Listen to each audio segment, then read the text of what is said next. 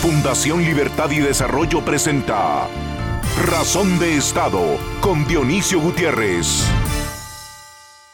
Estamos a pocas horas de ir una vez más a elecciones generales para elegir a casi 3.000 funcionarios públicos, entre quienes estarán los dos candidatos que se enfrentarán el 11 de agosto por la presidencia.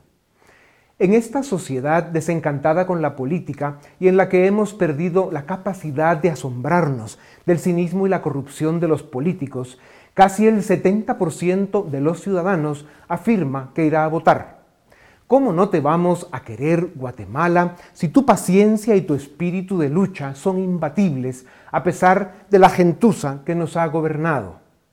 El arma del ciudadano es el voto y es cierto, nos han engañado demasiadas veces, pero debemos seguir creyendo en la democracia y defendiéndola para tener siempre la libertad de sacar la basura cada cuatro años y esperar que escoba nueva barra mejor. Hemos vivido una campaña de confusión, desorden y engaños, y ha quedado claro que para fortalecer la confianza en la democracia, la ley electoral debe mejorar y las reglas de la democracia se deben perfeccionar para seguir construyendo la cultura y la república que nos permitan alcanzar el desarrollo. Esta elección es un extravío del que esperamos salir bien, pero está claro que los peligros son inminentes. Las ofertas mentirosas son ofensivas y los planes de gobierno y los equipos de trabajo brillan por su ausencia. Pocos hablan de las grandes reformas que necesita el sistema de justicia o la ley electoral, y la sociedad, cansada de sus políticos, no encuentra la energía para promover el cambio que la nación necesita. Parece ser que nos acostumbramos a que los gobiernos pasen, pero la corrupción y la incompetencia se queden. Dice el maestro que por eso el populismo es la rebelión de las masas de nuestros días y brota del estiércol generado por unas élites corruptas. Y digo yo, élites cómplices, pasivas o activas, de ese lodazal en el que se ha convertido la vida pública. En esta campaña vemos lo mismo de siempre, un partido oficial incapaz y corrupto derrochando millones para manipular la elección, y otro partido, el que ya gobernó, haciendo las trampas de siempre para pasar encima de cualquiera y amenazando a quien se ponga en su camino. Los ciudadanos debemos garantizar que quienes ocupen el gobierno no se apoderen del Estado. No podemos cambiar el país en cuatro años, pero sí la justicia y la forma de hacer política. Estas son las puertas que permiten a una nación convertir en posible lo imposible. Guatemala necesita ciudadanos valientes, exigentes y presentes. Guatemala necesita una nueva generación de políticos. Guatemala, hoy más que nunca, necesita su voto. A continuación, el documental En Razón de Estado.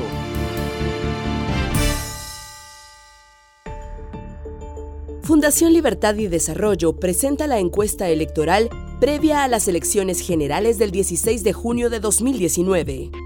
Los datos de la elección presidencial indican que Sandra Torres con 22.6%, Alejandro Yamatei con 11.6%, Roberto Arzú con 9.2%, y Edmond Mulet con 6.4%. Son los candidatos con mayor intención de voto. Tomando en cuenta el accidentado y atípico proceso electoral que hemos tenido, los candidatos con mayor probabilidad en este momento de pasar a la segunda vuelta electoral son Sandra Torres del partido UNE, Alejandro Yamatei del partido Vamos y Roberto Arzú de la coalición PAN Podemos.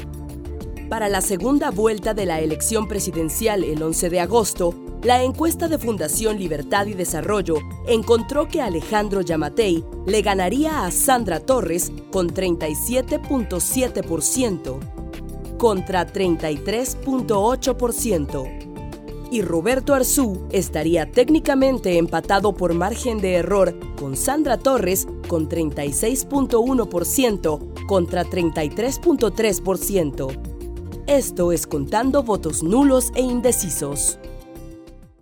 La presidencia de la República es la distinción más alta que un ciudadano puede alcanzar. Es un privilegio único. Es un honor al que se debe responder con dignidad, respeto, responsabilidad y honestidad. Ser electo para ocupar la presidencia de la República es asumir una deuda inexcusable con el pueblo y un compromiso inapelable con la historia.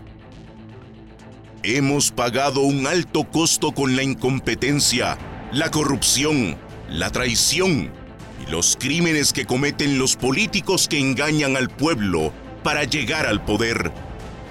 Por eso, es una obligación ciudadana conocer a quienes se atreven a pretender la presidencia de la República. Les presentamos un balance objetivo y basado en datos e investigaciones serias sobre los candidatos presidenciales en el que se toman en cuenta sus propias declaraciones. Roberto Arzú reconoce haber sido mal estudiante y solo tiene título de bachiller. Acepta no tener ocupación laboral, haber sido un empresario sin éxito y tener deudas importantes pendientes. No tiene experiencia como funcionario público. Su candidato vicepresidencial es abogado con alguna experiencia en el sistema judicial. En 2016, el estratega político venezolano JJ Rendón demandó a Arzú en Miami. Existe una orden de captura en su contra para obligarlo a comparecer ante un juez. Reconoció en una entrevista que fue alcohólico. Alejandro Yamatei lleva más de 25 años en política y el servicio público Ocupó diferentes puestos relacionados a la salud, la MUNI y el sistema penitenciario. Y fue coordinador general de procesos electorales en el Tribunal Supremo Electoral. Se le atribuye tener un carácter fuerte y volátil. Ha sido candidato a puestos de elección popular en seis elecciones. En 2006, fue sobreseído el caso en su contra sobre el caso Pavón, a su partido se han acercado algunos personajes de dudosa reputación. Su candidato vicepresidencial es considerado un técnico capaz y con experiencia en temas económicos. Sandra Torres. Lleva más de 20 años en política. Gobernó de facto durante cuatro años. Funcionarios del gobierno de la UNE le acusan de haber usurpado funciones formó su base electoral de 20%, sobornando conciencias con programas clientelares y corruptos. Provocó graves consecuencias a las finanzas públicas a causa de su desmedida ambición política. La pobreza en Guatemala subió de 51 a 54% en los cuatro años del gobierno de la UNE. La infraestructura nacional fue abandonada. 36 funcionarios de su gobierno de facto están procesados, presos o prófugos promovió su candidatura ilegal en 2011, violando la Constitución y utilizando recursos del Estado de forma abusiva e ilegal. Hay suficiente evidencia que indica que su proyecto político en 2011 era imponer una dictadura chavista en Guatemala. Tiene más de 20 denuncias en el Ministerio Público que incluyen lavado de dinero e intento de asesinato y están bajo investigación. Su entorno político tiene personajes oscuros como Gustavo Alejos, procesado por corrupto, Mario Leal, prófugo, Edgar Barquín, condenado, Obdulio Solórzano, intermediario de la UNE con cárteles de la droga, asesinado de forma sospechosa. Otoniel Turcios, narcotraficante y financista de la UNE, capturado por la DEA. Juan Pablo González, antiguo asociado de Sandra Torres, capturado por la DEA.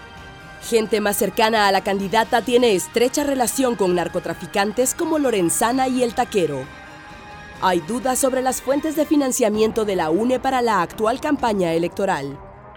La FESI pidió antejuicio contra Sandra Torres, pero las Cortes no aceptaron quitar la inmunidad a la candidata. Su candidato vicepresidencial, diplomático de carrera, responde a intereses empresariales relacionados al caso subordinación del poder legislativo al ejecutivo, una expresión de la captura del Estado. Sandra Torres ha demostrado ser autoritaria y poco tolerante. A pesar de estos cuestionamientos y las graves imputaciones criminales en su contra, en 2019 las Cortes y el Tribunal Supremo Electoral permitieron su candidatura. Los ciudadanos tenemos el derecho y la obligación de cuestionar a los políticos que buscan gobernar nuestro país. Al político que no le guste ser cuestionado en democracia, que se busque otra ocupación. Es demasiado el daño acumulado que han causado los malos gobiernos y los políticos corruptos. Razón de Estado invita desde ya a los dos candidatos presidenciales que se enfrentarán en segunda vuelta para una entrevista individual y para realizar un debate. Guatemala enfrenta problemas muy serios y amenazas muy graves. Guatemala necesita gobernantes responsables, honestos y capaces. Las elecciones generales de 2019 marcarán de forma determinante la historia de nuestro país.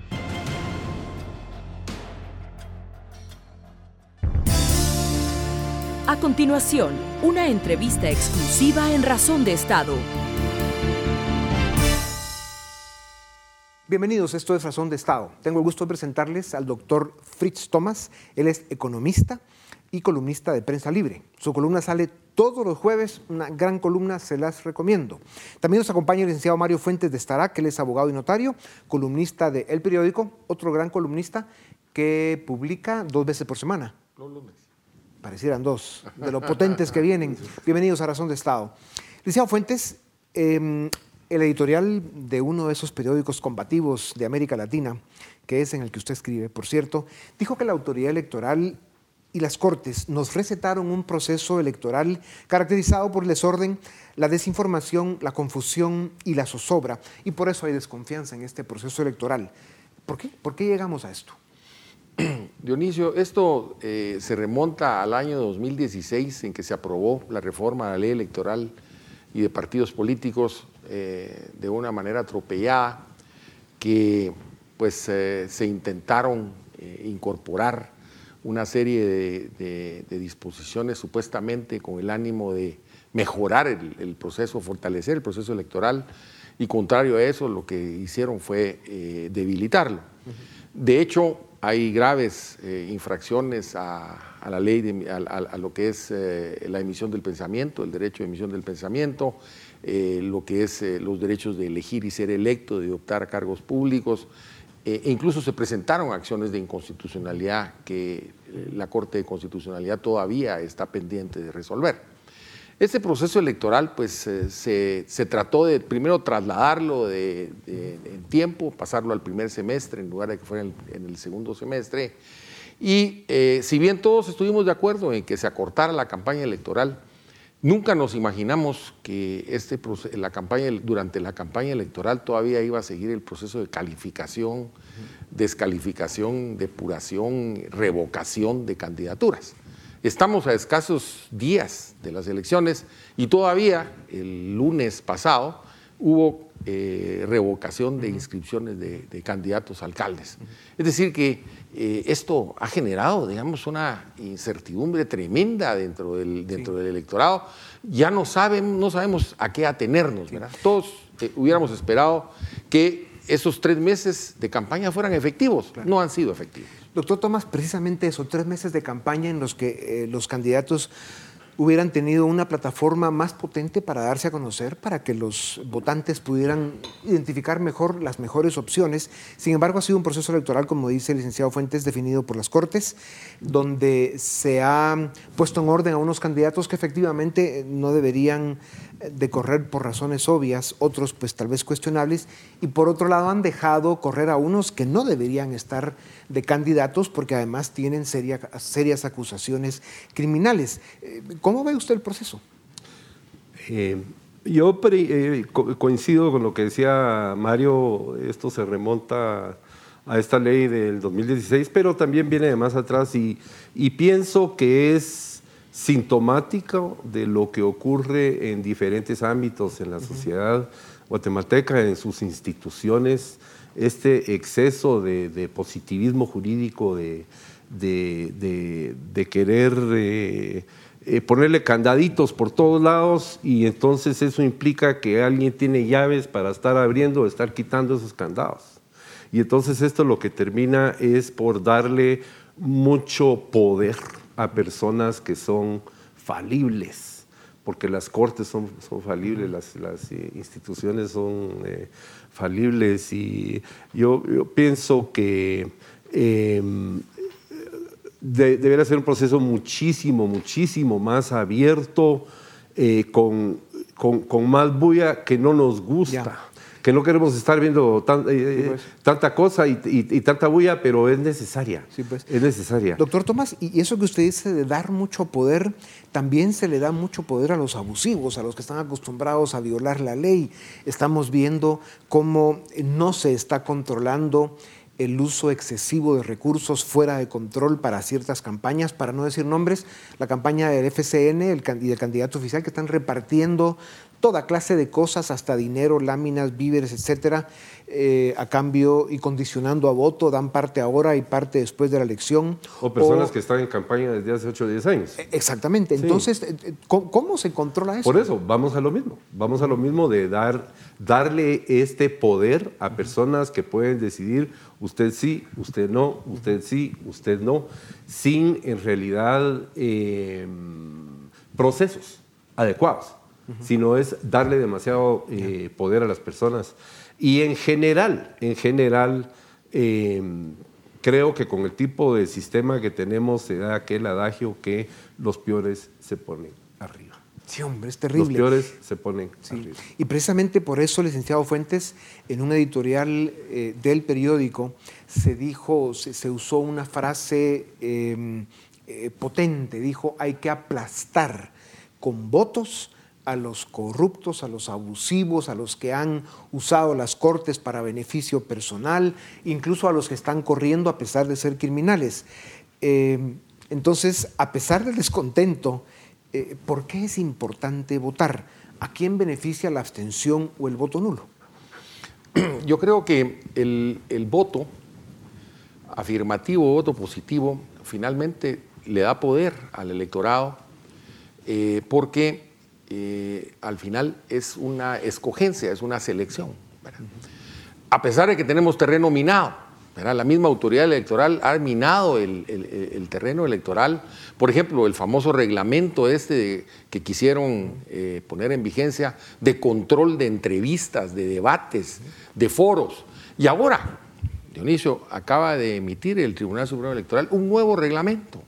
El pasado lunes nos sorprendió a todos que emitió un reglamento en donde eh, las juntas receptoras de votos, los fiscales de mesa, tienen que entregarle sus celulares y todos sus aparatos electrónicos, es decir, incluso los relojes, al presidente de la mesa, para que nadie pueda, digamos, fotografiar o tomar video de lo que estaba pasando, incluso del acta eh, que se está firmando en las distintas mesas. Eso ha generado una sospecha terrible.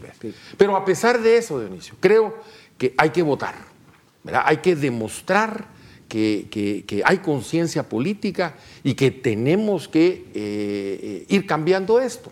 ¿verdad? Em, por supuesto, si hay un voto nulo, que lamentablemente un voto el voto nulo se volvió totalmente ineficaz, como lo aprobaron en el año 2016 en el Congreso, em, porque finalmente si se repite la elección van a ser los mismos los que van a competir. Em, ese voto no va para nadie, sino que puede eventualmente favorecer, digamos, a los punteros que no necesariamente son los más deseables. Sí, sí. Según la encuesta que estamos publicando, eh, Alejandro Chamatei y Roberto Arzú podrían disputarle a Sandra Torres la segunda vuelta. ¿Qué le conviene a Guatemala? Hay argumentos como eh, es claro, evidente, el daño que le ha hecho a Guatemala la concentración de poder el uso del poder abusivo cuando desde la presidencia se quiere controlar el Congreso y no digamos el sistema judicial, como lo hizo la UNE cuando gobernó, como lo ha venido haciendo la candidata de la UNE siendo candidata, ¿qué nos espera si llega a la presidencia? Eh, además tiene graves señalamientos eh, eh, criminales y tendremos que ver qué pasa si gana y qué pasa si no gana. Pero según esta encuesta, hay dos candidatos, según, según nos dicen estos datos, que disputarían la segunda vuelta. ¿Qué le conviene a Guatemala? Doctor. Eh, bueno, está difícil venir y hacer un endorso por un candidato específico. Eh, Yo creo que lo que nos dicen las encuestas sobre primera y segunda vuelta es lo que va a pasar. Eh, en, lo personal, Dionisio, yo creo que independientemente de quién gane, de las tres personas que mencionaste, tiene que pasar algo en Guatemala y tiene que surgir algo que mm, permita eh, un proyecto país donde se pueda poner de acuerdo el Ejecutivo y el Congreso para hacer cosas que son necesarias para el país. Creo que eso es eh, absolutamente indispensable, quede quien quede. Ya sea que gane no voy a decir quiénes, ustedes lo van a decir en, la, en los resultados de las encuestas que van a pasar, pero yo después de reflexionar mucho sobre el actual proceso que se está viviendo, esa es la conclusión a la que he llegado. Si va a llegar un ejecutivo a más o menos a seguir la cosa como va, el Congreso a seguir la cosa como va, al partido más fuerte en el Congreso a mantener de interpelación día y noche, a, a ver cómo se le bloquea al otro todo lo que quiere hacer, eh, no vamos a ningún lado. Entonces yo creo que es, es eh, de, la ciudadanía, de la ciudadanía, es de parte de las élites también. Eh, lograr algunos consensos importantes, lograr este tipo de unión. todos quieren otra vez que, se reúna el pueblo de Guatemala en lo que antes se llamaba el, Parque Central a, decir, queremos esto, queremos un, cambio. Entonces, eh, ¿qué le conviene a Guatemala? Eso. Yo no creo que ninguno de los tres candidatos estos esté yendo en esa línea, pero creo que tienen que ser empujados Precisamente por eso las preguntas que, que se hace Guatemala, el pueblo, la nación, es cómo volver a creer. Somos una nación a la que se le ha traicionado demasiadas veces. Los políticos han quedado mal con el pueblo, con Guatemala, sobre todo con los que más necesitan oportunidades de resolver sus tragedias de todo tipo. Uno, un, partido político que ya gobernó, como es el caso de la UNE, pues sacó muy mala calificación. Y, y, desde un medio de comunicación como este, o yo como un activista, que cumplo 41 años de serlo este año, eh, uno no es adversario político, o, ni mucho menos enemigo, pero sí duele ver cómo a través de los años esa traición y ese daño acumulado se ha ido convirtiendo en la tragedia que estamos viviendo. Y como dice el doctor Tomás, licenciado Fuentes, para entrar a la pregunta, eh, pues no vemos que, lo que viene sea realmente eh, fuente de cambio o solución va a haber que trabajar mucho más desde la sociedad y a través del sistema de partidos políticos, rescatándolo, refundándolo para que eso de verdad dé resultados. Entonces, regresamos a, la pregunta del comentario que hice anteriormente. Si Sandra Torres eh, gana la elección, que tiene graves señalamientos criminales, ¿qué pasa si gana y qué pasa si no gana? Bueno, eh, si gana, enfrentaría este, el, procedimiento de antejuicio que está pendiente ante la Corte de Constitucionalidad, no lo resolvió la Corte de Constitucionalidad en su, momento, pero obviamente tendrá que resolverse. Eh, el Ministerio Público y la CICIG pues, han estado eh, apuntalando esta denuncia que se presentó en contra de ella y lo que eventualmente pasaría es que el Congreso de la República, que es el día de la institución que conoce el antejuicio del presidente o del vicepresidente, pues que finalmente determinar si hay lugar o no a formación de causa penal en su contra. Si hubiere formación de causa penal en su contra, pues obviamente sería procesada como cualquier ciudadano. Ahora, eh, y si no, pues si no se decreta esto, eh, pues continuaría en funciones o tomaría posesión, etcétera. Ahora, si no gana, pues automáticamente pierde la inmunidad, pierde el derecho de antejuicio y consecuentemente, pues al día siguiente habría un encauzamiento penal en contra de ella. O sea, no sería extraño que el 11 de agosto, el día de la elección de segunda vuelta, la señora Torres vea los resultados en Managua, por ejemplo. Pero bueno, en todo caso, eh, habrá que verlo. Eh, uno, de los temas que, preocupan muchísimo es que, por ejemplo, no hubo debates en esta campaña fugaz de tres meses, que lo, fugaz está bien, pero la falta de contenido preocupa. Eh, no han habido debates y, tal vez es porque hay falta de propuesta. No hay propuesta y, mira, organizar debates con 20 personas, 22 personas es... Eh, es una cuestión... Eh, Subdesarrollo político en su máxima expresión. Sí, total. No ha habido oportunidad de verdaderamente hacerles eh, preguntas difíciles a los candidatos en escenarios públicos donde tienen que, eh, tienen que responder y, regresamos otra vez a esta... A la, ley electoral y de partidos políticos que, que, es tan, tan, tan conscriptiva, tan cerrada, eh, y estamos viendo el resultado. Ojalá aprendamos. Yo sí he investigado, eh, escribí un par de columnas sobre esto y eh, me costó mucho no encontrar material. Que quiero decir que tuve pues. que dar muchas vueltas para no encontrar mayor cosas. Y siempre están las palabras de siempre, todos van a estimular, van a promover. en, los segundos que nos quedan, Liceo Fuentes, el, el, problema de concentración de poder, cuando yo preguntaba hace un rato qué le conviene a Guatemala, tal vez es más fácil identificar qué es lo que menos le conviene a Guatemala. Y uno de los problemas más graves es la concentración de poder. En el caso de una victoria de la UNE y de Sandra Torres, habría una concentración enorme de poder en el Congreso, en la presidencia y la cooptación o la captura que hay en una parte del sistema judicial. ¿Por qué es tan malo y tan peligroso eso para Guatemala? Bueno, de hecho, Dionisio, la democracia liberal, entre otros principios, se sustenta en el principio de separación de poderes y en la meritocracia.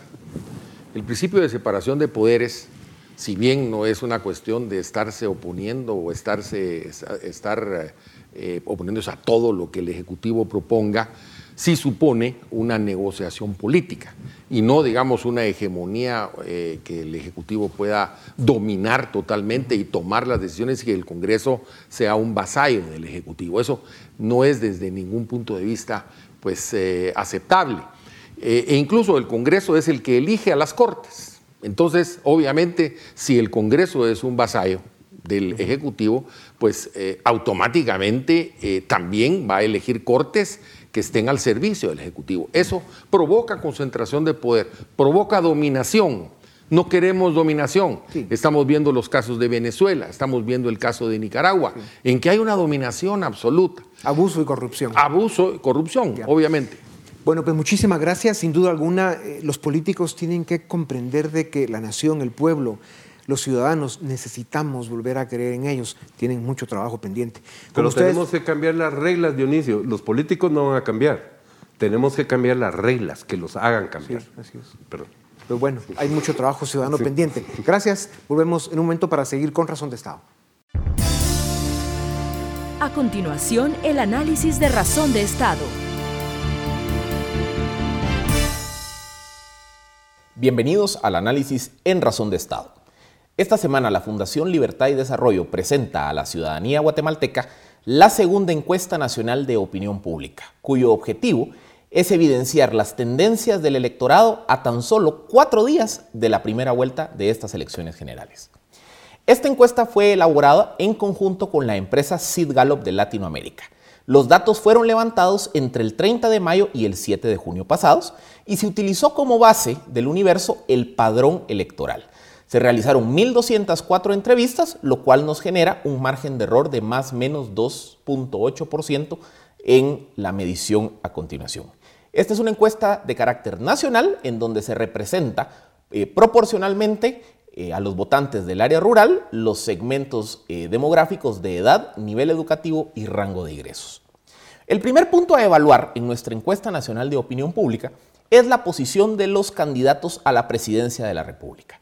Y como lo hemos generado en anteriores ocasiones, un primer punto de partida es evaluar el nivel de conocimiento y el grado de simpatía que tienen los candidatos a la presidencia. Para que un candidato tenga opciones reales de ganar, necesita ser conocido y que el electorado tenga una buena opinión de él. En esta gráfica que ustedes ven en pantalla, en el eje horizontal mediremos el nivel de conocimiento que tienen los candidatos y en el eje vertical el porcentaje de aprobación que tienen los candidatos. En primer lugar, podemos observar que la candidata Sandra Torres del partido UNE tiene prácticamente conocimiento universal. La conoce el 94% de guatemaltecos a nivel nacional. Sin embargo, Sandra Torres tiene un gran problema y es que a pesar que la conoce prácticamente todo el país, únicamente un 46% de guatemaltecos tiene una buena opinión de ella. Luego encontramos a dos candidatos, los candidatos Roberto Arzú y Alejandro Yamatei. Ambos tienen en torno a 80% de conocimiento y ambos tienen en torno a 70% de aprobación. Nos damos cuenta que mientras el candidato Roberto Arzú tiene un poco más de conocimiento, el eje horizontal, el candidato Alejandro Yamatei tiene un poco más de simpatía entre el electorado, el eje vertical. Luego, nos damos cuenta que existe una gran brecha y el cuarto candidato en términos de conocimiento es el señor Edmond Mulet del Partido Humanista.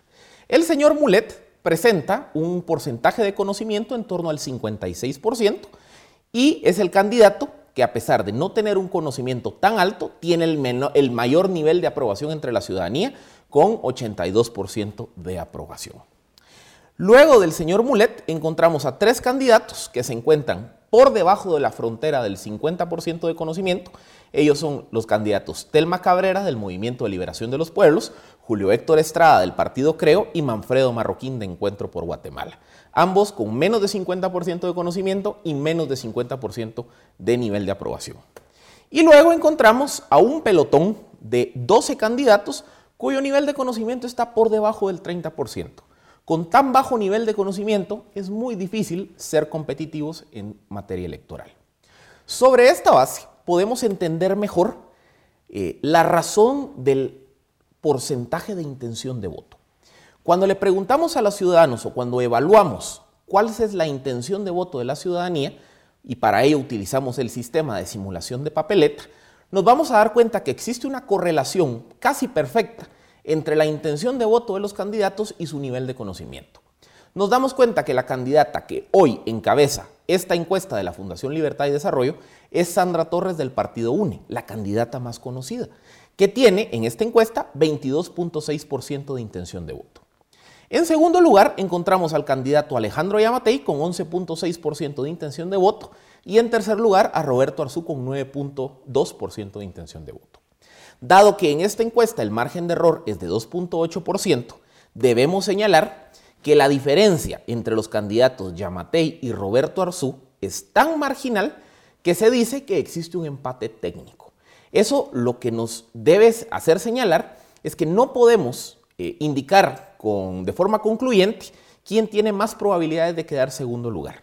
Esta encuesta simplemente nos está dejando como conclusión que existe una muy cerrada carrera por el segundo lugar y que sin lugar a dudas será, creo yo, el principal foco de atención de los resultados electorales del próximo domingo. Luego de Yamate y Arzú encontramos al candidato Edmond Mulet en cuarto lugar con 6.4% eh, de intención de voto y en quinto lugar a la candidata Telma Cabrera del Movimiento de Liberación de los Pueblos. El resto de candidatos tienen intenciones de voto por debajo del 3%. Vale señalar que de acuerdo a los resultados de esta medición, un 9% de guatemaltecos indicó que ejercería su voto nulo, mientras que un 13% dejó la papeleta en blanco. Eso nos permite proyectar que el voto nulo, que, puede, que tendrá validez en esta elección, podrá rondar entre el 20 y 25% derivado de los resultados que observamos en esta encuesta de opinión pública. Pasando a otro dato, eh, es importante de cara a segunda vuelta evaluar el porcentaje de antivoto, entendido como el porcentaje de guatemaltecos que indica que nunca votaría por un determinado candidato. En este caso podemos observar que la candidata de la UNE, Sandra Torres, tiene 34.1% de antivoto. Pero lo más relevante es la relación, porque ella supera en proporción 10 a 1 a los candidatos Roberto Arzú y Alejandro Yamatei en cuanto al antivoto. ¿Por qué es importante esto? Porque de cara a segunda vuelta, el antivoto, es decir, los ciudadanos que dicen que nunca votarían por un candidato, se puede proyectar que su voto sería por el candidato adverso. Este dato nos damos cuenta que se correlaciona con las dos preguntas que les presento a continuación. Cuando empezamos a jugar simulaciones de escenarios de segunda vuelta, nos damos cuenta que el dato del antivoto nos arroja una base de análisis importante. Cuando proyectamos cuál sería un eventual resultado de una segunda vuelta entre Sandra Torres y Alejandro Yamatei, la encuesta nos señala que Alejandro Yamatei resultaría ganador con 38% de los votos, mientras Sandra Torres obtendría el 34%. Esto en gran medida explicado por el antivoto que veíamos en la filmina anterior. De igual manera, cuando proyectamos un escenario de segunda vuelta en donde la competencia es entre Sandra Torres y Roberto Arzú, el candidato Roberto Arzú superaría a la candidata Sandra Torres con 36% versus 33% de la candidata de la UNI. Asimismo, es importante señalar que este domingo, dado que hay elecciones de diputados al Congreso de la República, eh, debe intentar proyectarse cómo quedaría integrado el Congreso de la República. Y para esto no hay ninguna sorpresa. El partido UNE, que es el partido con más presencia territorial eh, a nivel nacional, sería el partido con más curules en el Congreso. Nuestra proyección le otorga alrededor de 50 diputaciones al Partido Verde.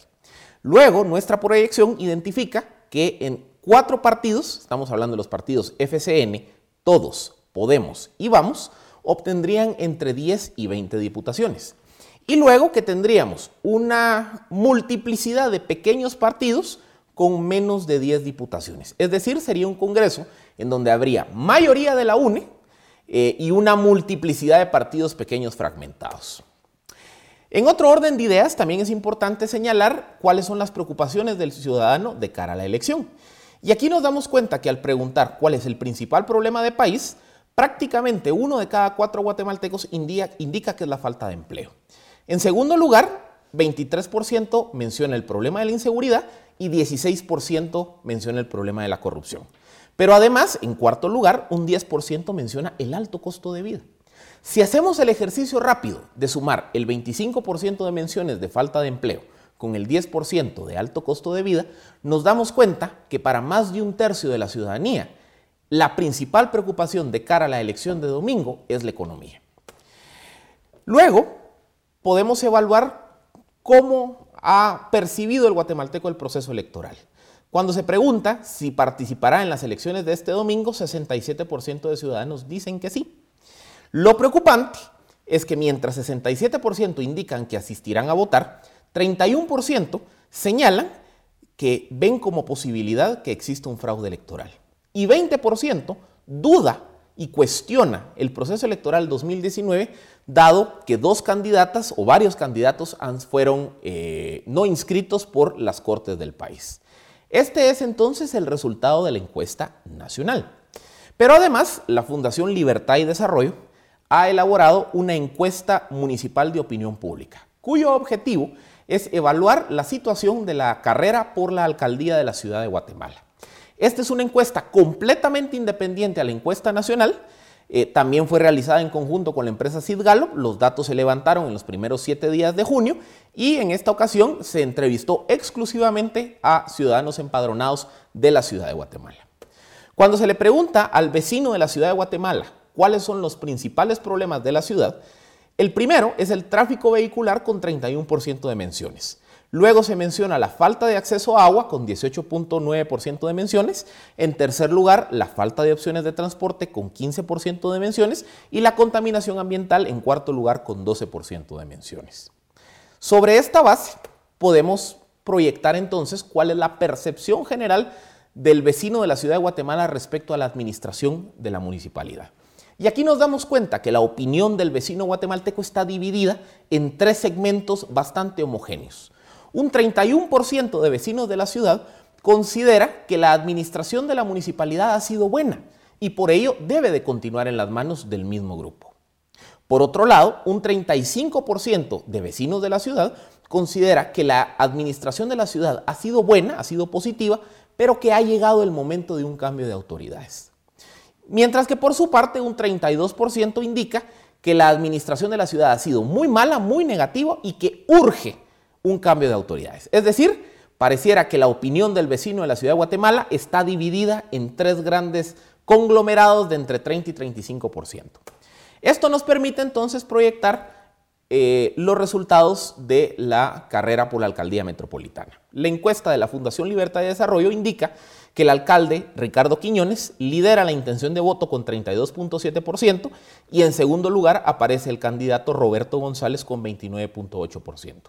Pero dado que el margen de error de esta encuesta es de 2.8%, debemos afirmar que existe un empate técnico y que no podemos señalar de forma concluyente cuál es la tendencia de cara al resultado por la alcaldía metropolitana. Esta carrera, junto con la carrera por el segundo lugar de la elección presidencial, serán sin dudas unas de las carreras electorales que más atención habrá que poner en las elecciones de este domingo. Esta fue la encuesta de opinión pública de la Fundación Libertad y Desarrollo. Muchísimas gracias. A continuación, el debate en Razón de Estado. Bien, bienvenidos al debate en Razón de Estado. Hoy un debate de la casa con Philip, Luis Miguel y Paul. Vamos a entrar de lleno al análisis de la encuesta, pero antes de entrar a ese punto quiero mencionar la conferencia de prensa que hoy ofrece la fiscal general Consuelo Porras en relación con la mm, salida del país del fiscal de delitos electorales Oscar Schad. Hay amenazas contra él. Él está investigando casos importantes de financiamiento electoral ilícito. Tiene el caso de FCN, de la UNA, el Partido Unionista, y también está investigando pues, financiamiento irregular en esta campaña. ¿Qué podemos concluir de, esta, de este mensaje, Paul? Yo creo que es muy lamentable. Em, es cierto, la lucha contra la corrupción ha sido bastante controversial en el caso de Guatemala, pero los fiscales a cargo creo que han hecho un buen trabajo, creo que merecen la pena el apoyo de la población se han enfrentado a distintos partidos políticos, no se puede decir de que simplemente han apuntado contra solo uno. Y en este caso es la misma fiscal general la que está saliendo a apoyar al fiscal y denunciando esta situación. Yo creo que como ciudadanía tenemos que estar conscientes del valor estratégico del Ministerio Público para continuar contra la lucha o la lucha contra la corrupción y eh, en este caso pues no nos queda más que acuerparlo. Creo que es importantísimo. ¿Debilita eso, Felipe, el trabajo que puede hacer el MP en, este, en estas elecciones concreto? Hay muchas denuncias de cosas irregulares, regalos, dádivas, etcétera. ¿Cómo queda eso? Yo, yo creo que hay un plan operativo de despliegue del MP de cara al domingo. A mí lo que me preocupa más es el mensaje a los fiscales, porque aquí con nombre y apellido eh, denuncias o expedientes que están en esa fiscalía, financiamiento ilícito de la UNE. Hay también las denuncias de delitos electorales de compra, de compra, de votos mediante vales y cupones por el partido gobierno FCN. Está la denuncia que recién salió una parte publicada por el diario Nómada de anomalías en el financiamiento del partido unionista en el año 2011. Hay también un expediente sobre el caso UCN. Entonces, tenemos tres, cuatro partidos muy relevantes que estaban siendo investigados por el fiscal Shad, lo amenazan, entonces creo que esto afecta más que la operación del Ministerio Público, afecta la moral de los fiscales. Y por eso creo que hay que ser muy tajantes en apoyar al fiscal, al Ministerio Público, porque al final ellos son los garantes de que se cumpla la ley. Y es el intento de los partidos políticos de nuevamente gozar de la impunidad que gozaron en el pasado, algo que tiene que ser inaceptable. Bueno, en esa meta impunidad vamos a tener elecciones el domingo. En nuestra encuesta de la Fundación que sale hoy refleja que Sandra Torres encabeza la encuesta con 22,6 puntos de intención de voto, seguido por Alejandro Yamatei con 11,6 y Roberto Orzú con 9,2. Luismi, ¿cuáles son las probabilidades del domingo? ¿Se puede colar alguien más o realmente estamos hablando de tres candidatos entre los cuales va a estar la, candidatura. Miren, en realidad la, pelea está entre dos candidatos, entre Alejandro Yamatei y, Roberto Arzú, quienes están prácticamente empatados. Es un empate técnico entre ambos. Eh, podría pasar que se colara algún otro, pero ya a estas alturas es bastante difícil. Lo que pase de aquí al domingo está prácticamente eh, cantado. Eh, habría que esperar si da alguna sorpresa. Lo cierto es que ahorita no podemos decir si Yamatei o Arzú van a ser quienes van a competir contra Sandra Torres, quien sí va segura a una segunda vuelta. Hay que esperar a ver qué pasa el domingo, em, pero lo cierto es que Empate técnico en el segundo lugar, digamos, Paul, pero esas movilizaciones, por ejemplo, ¿qué, impacto pueden tener en el domingo cuando sabemos que hay esa, digamos, irregularidad en dádivas, eh, regalos, cupones, etcétera? Bueno, yo creo que en el caso de Sandra Torres, pues tiene un mercado ya definido y que es precisamente este que se deja, digamos, convencer por este tipo de dádivas. Yo creo que ahí Dudo mucho que ella vaya elevando su nivel de voto con este tipo de cosas, sobre todo por la alta antipatía que tiene en el sector urbano. El que puede levantar un poco es FCN, pero no creo que vaya a ser significativo realmente. Yo creo que aquí el único que podría dar una sorpresa es el Mulet, que obviamente cuando uno ve la encuesta pues está en un cuarto lugar, pero si lograse dar algún tipo de mensaje en los últimos días que impactara la opinión pública, de alguna forma podría darse a conocer.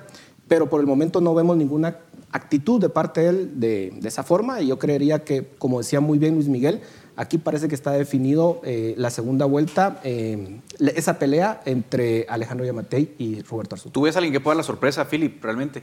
¿Se puede colar alguien FCN, Amulet?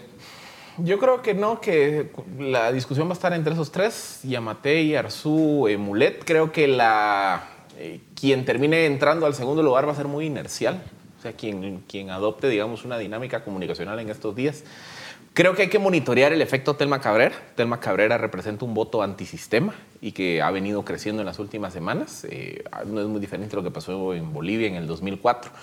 Pero creo que aquí el eje a monitorear es esa carrera por el segundo lugar, porque sí se presta, digamos, para una dinámica muy inercial de las últimas 48, 72 horas. Ahora, estamos hablando de, un partido de UNE que ya hablamos de los problemas de financiamiento irregular. Ellos tienen una estructura bastante grande y también hay que tomar en cuenta entonces las proyecciones que hacemos en la encuesta que se presenta por parte de la Fundación del Congreso de la República. Según las, las proyecciones, podríamos tener una bancada de la UNE que quizás alcanzaría hasta los 50, 51 diputados. Y luego las demás bancadas, como FCN, todos no pasan de 20. Eh, Luismi, ese, ese mm, eventual escenario en el que gana una Sandra Torres con un Congreso a su favor sería negativo. ¿Qué escenarios ves tú en el Congreso? Totalmente negativo. Y la otra cosa es que también este año vamos a ir a elección de cortes. Entonces estamos hablando de una Sandra Torres que, digamos, si, si gana la segunda vuelta, sería presidenta, tendría control del Congreso con 50, 45 diputados y además va a ir a una elección de cortes donde podría acumular aún más poder en los tres poderes del Estado. Un poder que ha demostrado que ya tiene al detener su antejuicio. Entonces, aquí lo que nos estamos enfrentando es a, una, digamos, al, inicio de un, de un eh, proceso autoritario donde empezaríamos a, tener más problemas de, de, pues, de ejecución y, además muy poca, muy poca capacidad de hacerle frente en el Congreso y en otros espacios de sociedad civil. Ahora, ¿qué, qué, le, qué le, aconsejan ustedes, seamos prácticos, qué le aconsejan ustedes al, al, elector? Que va a haber una elección de diputados con un montón de papeletas, eh, una eventual aplanadora de la UNE, Paul, que puede ser el votante. Yo creo que tenemos que ser muy prácticos. A todos nos decepciona la oferta electoral que hay, definitivamente no son los mejores, todos tienen de algún tipo, en mayor o menor, menor medida, algún tipo de señalamiento, pero lo que tenemos que hacer es elegir entre los menos, menos peores de la papeleta. Y eso significa la responsabilidad de ir a votar. Eh, muchas personas están llamando al voto nulo. Yo creo que es un voto tirado a la basura porque ya sabemos que no tiene ningún efecto práctico, si ganase el voto nulo, sabemos que se vuelven a repetir los mismos eh, eh, candidatos y eso no nos lleva a ninguna parte. Yo creo que tenemos que elegir estratégicamente dentro de lo que tenemos, lo menos peor, evitar que lleguen los proyectos más dañinos para Guatemala y, la, y, el sector urbano, pues tomar el rol que le corresponde. Tenemos que ejercer nuestro voto este domingo. Voto nulo, voto inútil. Y a veces, no, y a veces ese voto, ese voto estratégico es voto cruzado también. Voto en una papeleta presidencial por un candidato que creo que me parece medio bueno y puede llegar, y luego en el Congreso voto diferente para poder tener un Congreso pues más dividido, no tener tanta concentración en partidos que además sabemos que están muy señalados, como la UNE, como todos, como FCN, poder quitarles un poco ahí de, de fuerza para que no estén otros cuatro años gobernando de la forma como lo han hecho hasta ahora. ¿Qué pueden hacer los electores, Philip, para contrarrestar esa eventual bancada grandota de la UNE en este, este domingo? Bueno, yo creo que, a ver, eh, lo primero, debes, yo sí llamo al, voto cruzado, creo que es una forma de contrarrestar el, el, impacto de los partidos territorialmente más fuertes. Creo que a nivel de cabeceras departamentales es donde se debe hacer más el llamado a balancear, digamos, la fortaleza que puede existir de estos partidos en el área rural. Eh, también hay que reconocer que el sistema en su diseño favorece artificialmente al partido más grande. Entonces, eh, creo que ese es el, ejercicio que se debe hacer de cara al domingo. Ahora, vamos a ver una eventual segunda vuelta. Otro de los elementos interesantes de nuestra encuesta es la simulación. Si hubiese una segunda vuelta, por ejemplo, entre Sandra Torres y Alejandro Yamatei, eh, lo que proyectamos es que Alejandro de Matei sacaría 38% y Santa Torres 34%. O sea, ganaría la elección, pero igual muy cerrada esa segunda vuelta. Y un Roberto Arzú la tiene todavía más complicada, se cierra a tres puntos la ventaja. Eh, estratégicamente, Paul, ¿qué, qué, qué, puede sacar de conclusión de Bueno, uno esperaría en una segunda vuelta, en esta simulación, que el rechazo a Sandra Torres hubiese sido mayor. Los resultados están bastante cerrados. En el caso de Yamatei, pues le da una ventaja de 3.9% lo cual, digamos, no es despreciable, pero que de todas formas tampoco está fuera de peligro, digamos. Eh, y en el caso de Roberto Arzú, obviamente, pues eh, están prácticamente empatados. Aquí lo que queda es que también en la misma encuesta hay bastantes votos que pareciera que son indecisos. Y claro, ante las dos opciones eh, en donde las personas dicen, bueno, esta persona tiene estos señalamientos, pero esta otra también, lo que va a pasar es que eh, la encuesta creo que no está reflejando efectivamente ese escenario en el cual ya se esté viendo en la segunda vuelta electoral a una Sandra Torres con un Yamatei o con un Roberto Arzú. En ese escenario creo que posiblemente los indecisos pues, puedan incrementar su voto contra Sandra Torres, que la encuesta lo dice, tiene un alto antivoto. Yo creo que eso es lo que tenemos que tener pendientes. Por el momento lo que nos dice la encuesta es que no hay una diferencia tan significativa, pero yo creo que ya viendo las opciones en el terreno, esa diferencia podría incrementarse. Philip, es que es obvio que no iba a reflejar ahorita la, la verdadera situación en un escenario de segunda vuelta. Es como decir que una encuesta de marzo me va a decir el resultado electoral de junio. Aquí básicamente esto es un ejercicio de simulación que nos permite generar una línea base, se llama, de cómo empezar a monitorear la evolución de, la, de una eventual segunda vuelta entre Torres y Yamatei o Torres y Roberto Arzú. Pero al final recordemos que son prácticamente dos meses de la primera a la segunda vuelta. Y las, las encuestas son fotografías del momento, fotografías que van evolucionando conforme la dinámica política.